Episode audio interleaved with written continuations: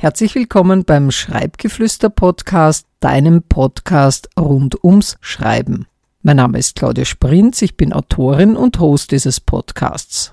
In dieser Episode geht es um die sogenannte Komfortzone. Wir werden uns mit unterschiedlichen Sichtweisen zu diesem Begriff beschäftigen, sehen uns an, was die Gehirnforschung dazu sagt und am Ende erfährst du, welche Rolle Selbstbeobachtung und Selbstreflexion durch Schreiben im Zusammenhang mit der Komfortzone spielen. Was ist gemeint, wenn von der Komfortzone die Rede ist? Es gibt leider keine einheitliche wissenschaftliche Definition dieses Begriffs. Der Diplompsychologe Professor Dr. Florian Becker gelangt in seinem Artikel über die Komfortzone zu folgender Definition. Die Komfortzone ist die Gesamtheit der Ziele, Verhaltensweisen und Kontexte, mit denen eine Person ihr kurzfristiges Wohlbefinden maximiert auf Kosten ihrer Entwicklung. Dies entspricht auch der gängigen gesellschaftlichen Sichtweise, die von vielen anderen Experten und Expertinnen geteilt wird. Gemäß dieser Sichtweise ist die Komfortzone ein Zustand, in dem sich jemand sicher und wohl fühlt, wo Stress und Angst gering sind und die Aktivitäten innerhalb dieses Bereichs Vertrautheit, Sicherheit und Kontrolle vermitteln. Routinen und bekannte Umgebungen spielen ebenso eine große Rolle wie vorhandene Fähigkeiten und Verhaltensweisen, um mit den Anforderungen des Alltags umzugehen und im Gleichgewicht mit der Umwelt zu sein. Aufgrund der optimierten Leistungsfähigkeit innerhalb der Komfortzone ist unser Potenzial für berufliches und persönliches Wachstum sowie fürs Lernen begrenzt. In der Komfortzone zu bleiben, hält uns davon ab, neue Herausforderungen anzunehmen und neue Erfahrungen zu machen. Die Aufforderung an uns lautet also, dass wir unsere Komfortzone verlassen sollten, um uns weiterzuentwickeln, sonst könnten wir mit den Veränderungen der schnelllebigen Zeit nicht Schritt halten. Quirin Schnack, Martin P. Fladerer und Katharina Schnitzler nehmen einen anderen Standpunkt ein. In ihrem wissenschaftlichen Artikel Ein Plädoyer für die Komfortzone kritisieren sie die gesellschaftlich weit verbreitete negative Haltung gegenüber der Komfortzone. Die Aufforderung, sie zu verlassen, finden die drei Forschenden mittlerweile überholt. Denn ihrer Ansicht nach leben wir schon lange nicht mehr in der Komfortzone. Denn in einer von Unsicherheit und ständigen Veränderungen geprägten Welt sind wir jeden Tag im Alltag gefordert, um mit diesen Entwicklungen Schritt zu halten. Was bedeutet das jetzt für uns? Welche Sichtweise ist richtig?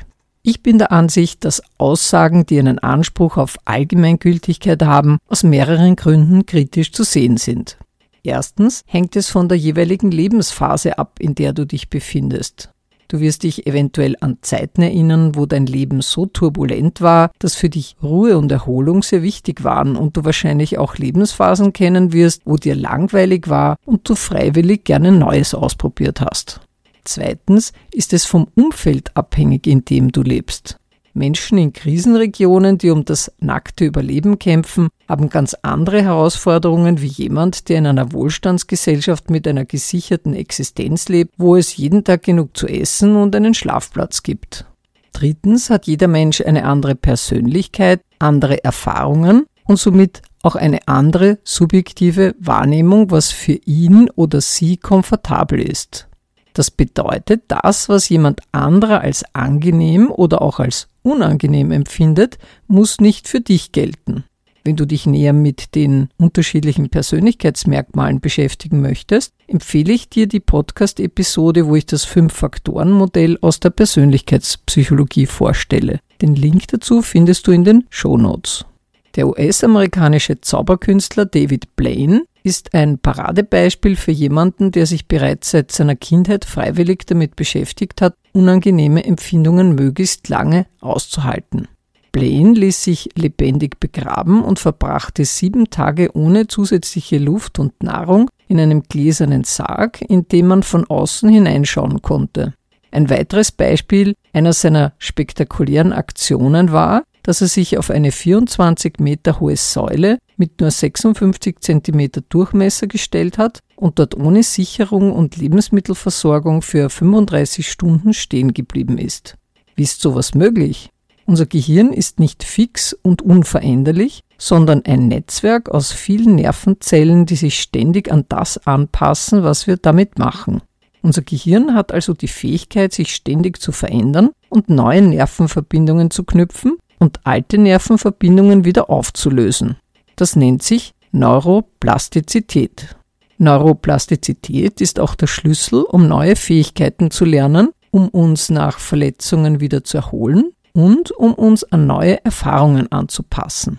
Doch wie verhält es sich mit der Komfortzone, in der wir uns sicher fühlen und alles unter Kontrolle haben? Man könnte nach der allgemeingültigen Definition glauben, dass die Komfortzone ein Feind der Neuroplastizität ist, weil dort kein Wachstum und kein Lernen stattfindet. Aus neurobiologischer Sicht ist das anders. Manfred Spitzer und Markus Täuber, die du vielleicht aus anderen Beiträgen von mir, von YouTube oder von meinem Blog bereits kennst, haben viele Publikationen zur Gehirnforschung veröffentlicht. Beide weisen in ihren Büchern darauf hin, wie schädlich Dauerstress für unsere Gesundheit und ganz besonders für unser Gehirn ist. Das bedeutet, zu viel Stress und zu viele Herausforderungen ohne die Möglichkeit zur Komfortzone zurückzukehren und dort über das Erlebte zu reflektieren, kann zu Überforderung und zu Angst führen, die kontraproduktiv für das Lernen und das persönliche Wachstum sind. Somit ist die Komfortzone kein Ort der Stagnation, sondern eine notwendige persönliche Ruheinsel, von der du dich aus vorwagen und wachsen kannst. Wenn du dich neuen Herausforderungen stellst und die Grenzen deiner Komfortzone überschreitest, versetzt du dein Gehirn in den Zustand der optimalen Neuroplastizität. Du schaffst buchstäblich neue neuronale Wege, wenn du neue Fertigkeiten erlernst, neue Lösungen für Probleme findest oder dich an neue soziale Umgebungen anpasst. Das ist ein wenig so, als würdest du einen Muskel trainieren. Ohne Herausforderung gibt es keinen Anreiz für sein Wachstum. Deine Gehirnzellen reagieren ähnlich. Sie benötigen die Herausforderung des Unbekannten, um zu wachsen und um stärker zu werden. Diese Herausforderungen führen zu einer Art geistigem Fitnesstraining, indem sie die neuronale Struktur stärken und ausbauen. Die Komfortzone ist also weder negativ noch positiv zu betrachten. Sie könnte wie eine Art Basislager gesehen werden, von der aus du deine Ausflüge oder auch längere Expeditionen in das Unbekannte starten und jederzeit wieder zurückkehren kannst.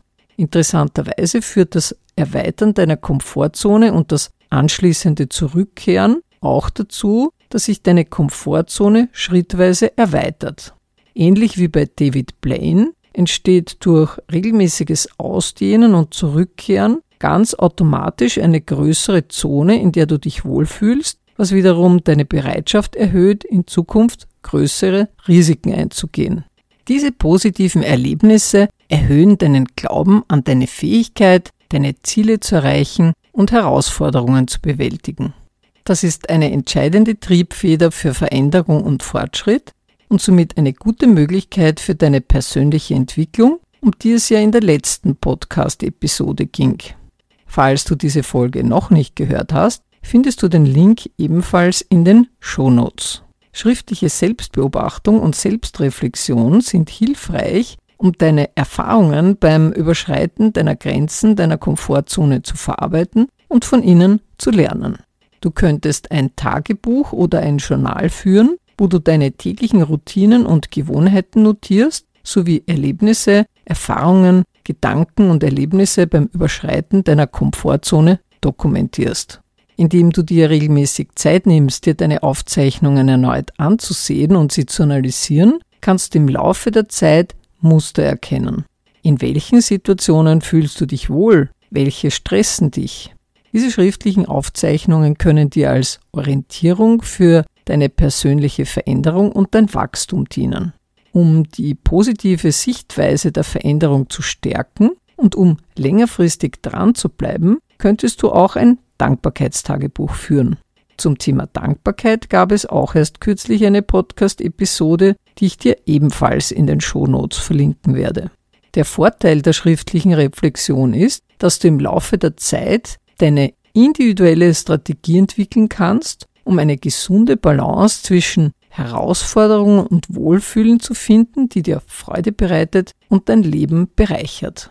Wenn du das ausprobieren oder auch mehr darüber erfahren möchtest, schau gerne auch auf meinem YouTube-Kanal oder auf meinem Blog vorbei und nimm gern an einem meiner Workshops teil. Ich hoffe, dieser Einblick in die unterschiedlichen Aspekte rund um die Komfortzone war für dich informativ und nützlich. Vielen Dank fürs Zuhören und bis zum nächsten Mal.